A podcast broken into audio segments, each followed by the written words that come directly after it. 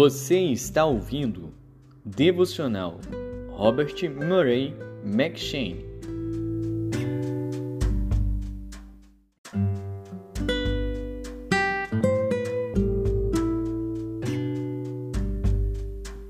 Segundo Reis.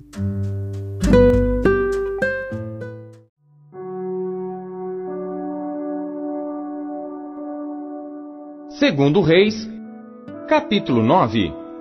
Então o profeta Eliseu chamou um dos filhos dos profetas e lhe disse: Cinge os teus lombos, e toma este vaso de azeite na tua mão, e vai a Ramote de Gileade.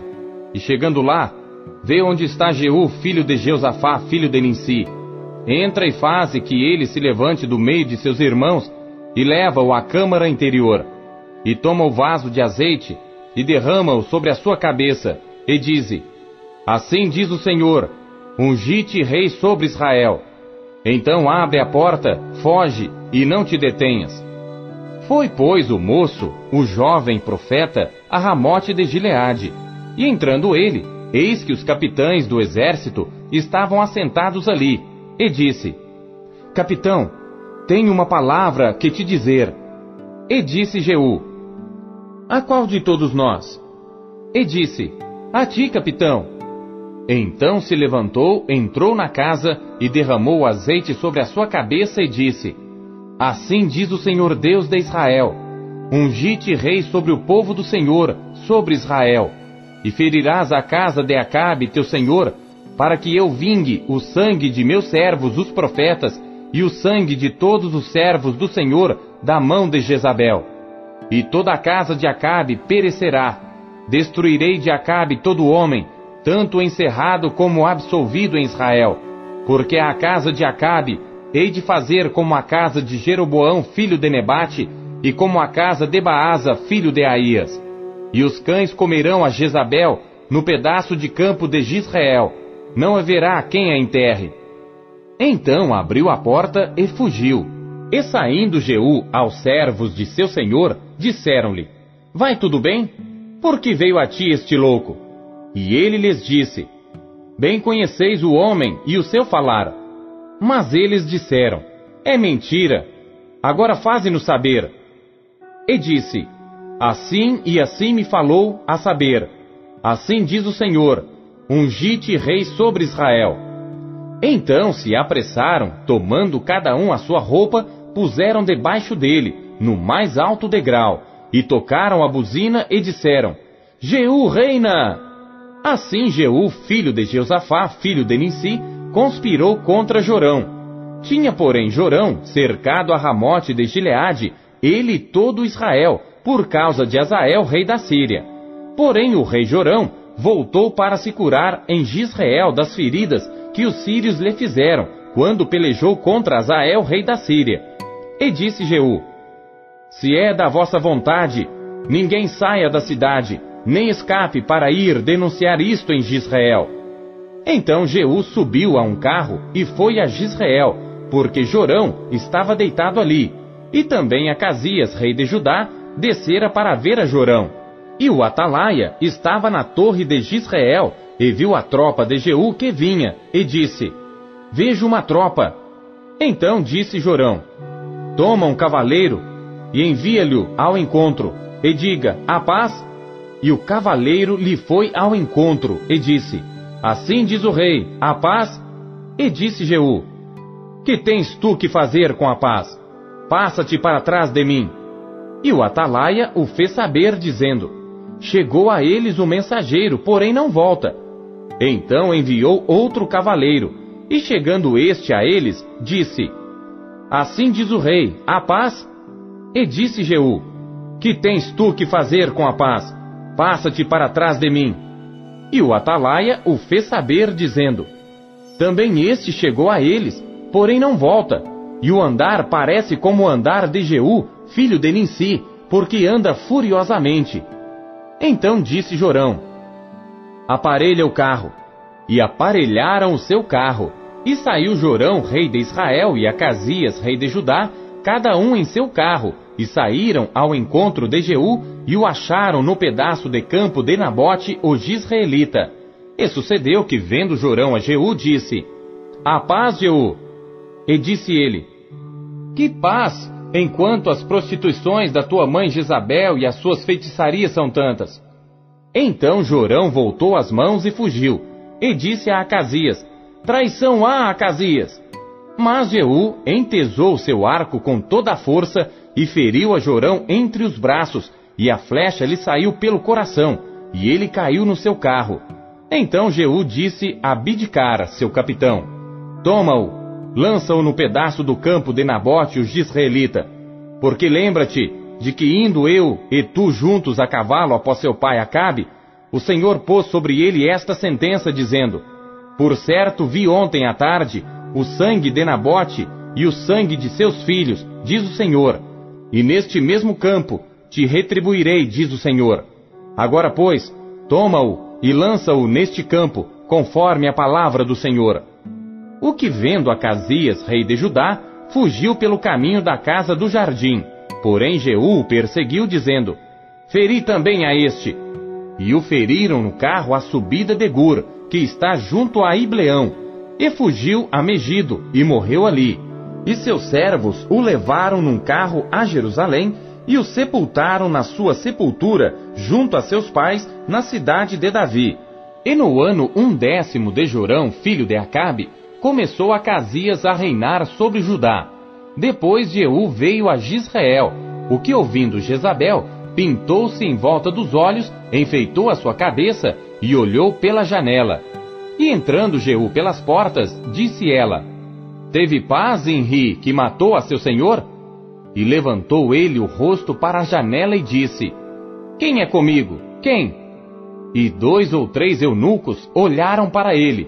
Então disse ele: Lançai-a daí abaixo. E lançaram-na abaixo, e foram salpicados com seu sangue a parede e os cavalos, e Jeú a atropelou. Entrando ele e havendo comido e bebido, disse: Olhai por aquela maldita e sepultai-a, porque é filha de rei. E foram para a sepultar, porém não acharam dela senão somente a caveira, os pés e as palmas das mãos.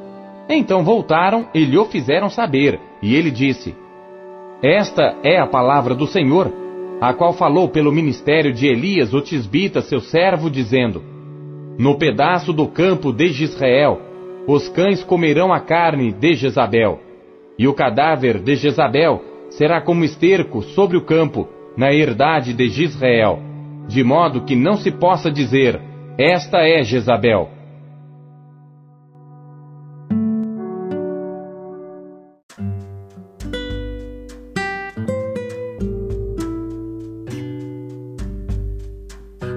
Primeiro Timóteo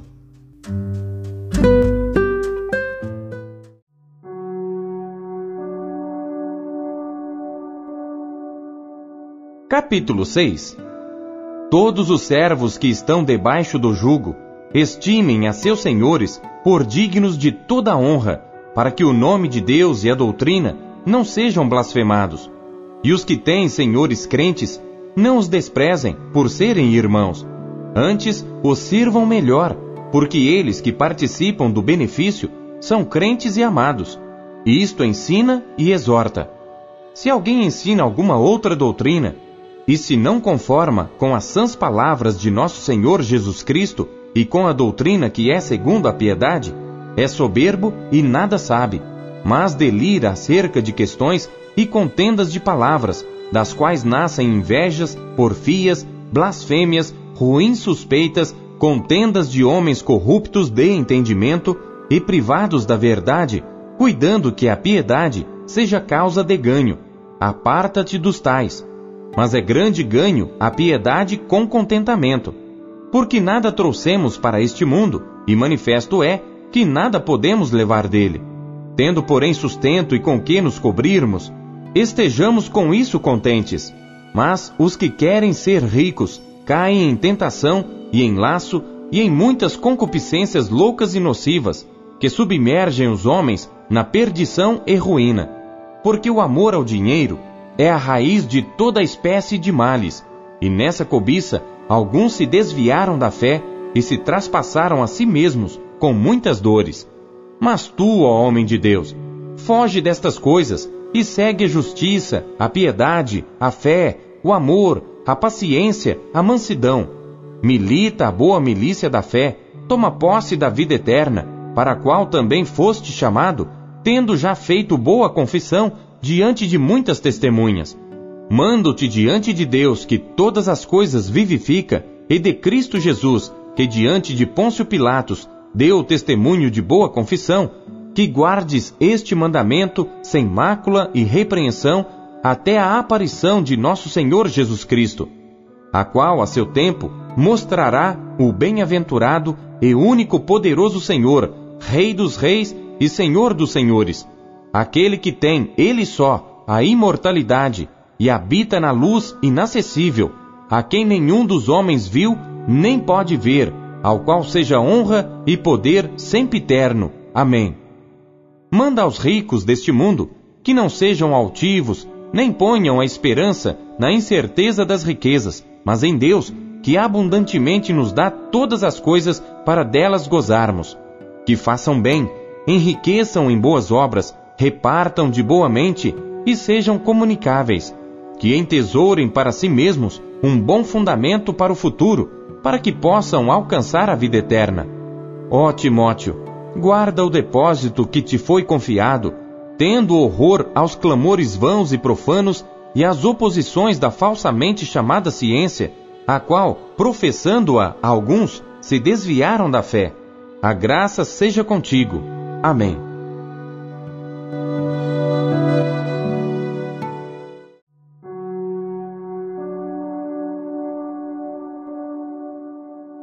Oséias capítulo 1 palavra do Senhor que foi dirigida a Oséias, filho de Beeri, nos dias de Uzias, Jotão, Acás, Ezequias, reis de Judá, e nos dias de Jeroboão, filho de Joás, rei de Israel.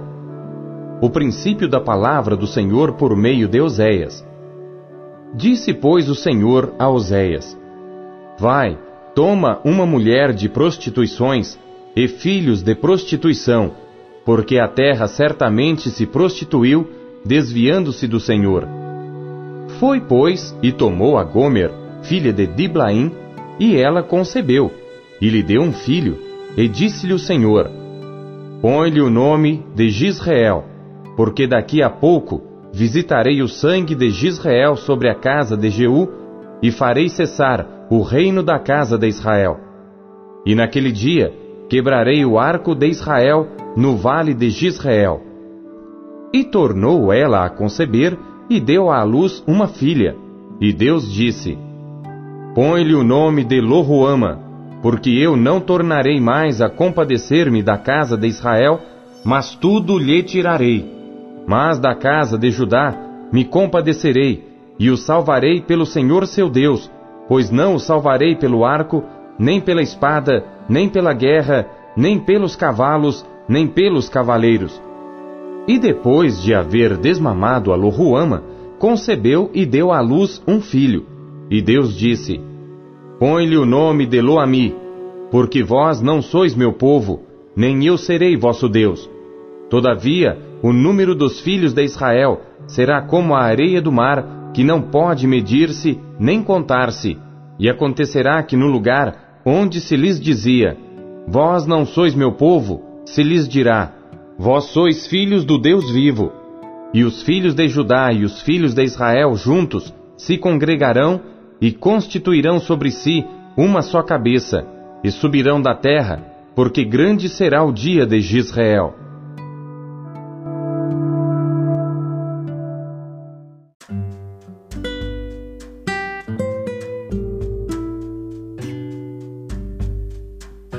Salmos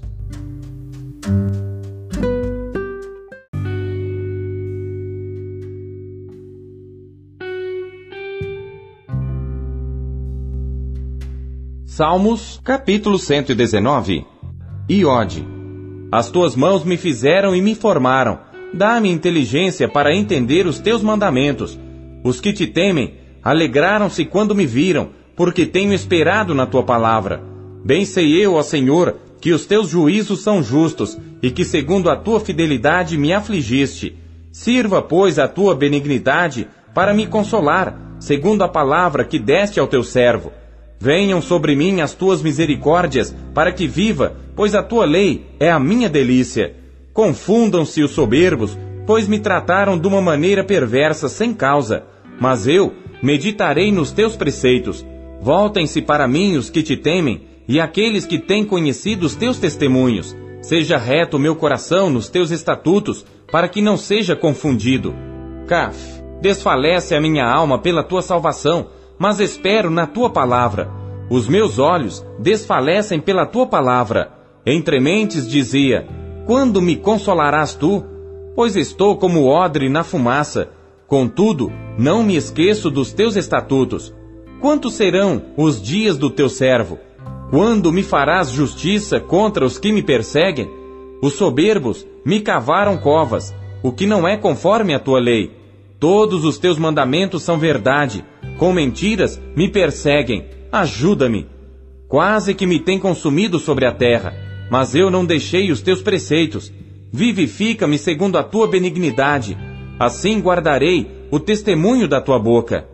Lamed. Para sempre, ó Senhor, a tua palavra permanece no céu. A tua fidelidade dura de geração em geração. Tu firmaste a terra, e ela permanece firme.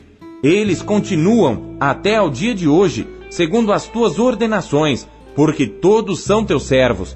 Se a tua lei não fora toda a minha recreação, há muito que pereceria na minha aflição. Nunca me esquecerei dos teus preceitos, pois por eles me tens vivificado. Sou teu, salva-me, pois tenho buscado os teus preceitos. Os ímpios me esperam para me destruírem, mas eu considerarei os teus testemunhos. Tenho visto fim a toda perfeição, mas o teu mandamento é amplíssimo.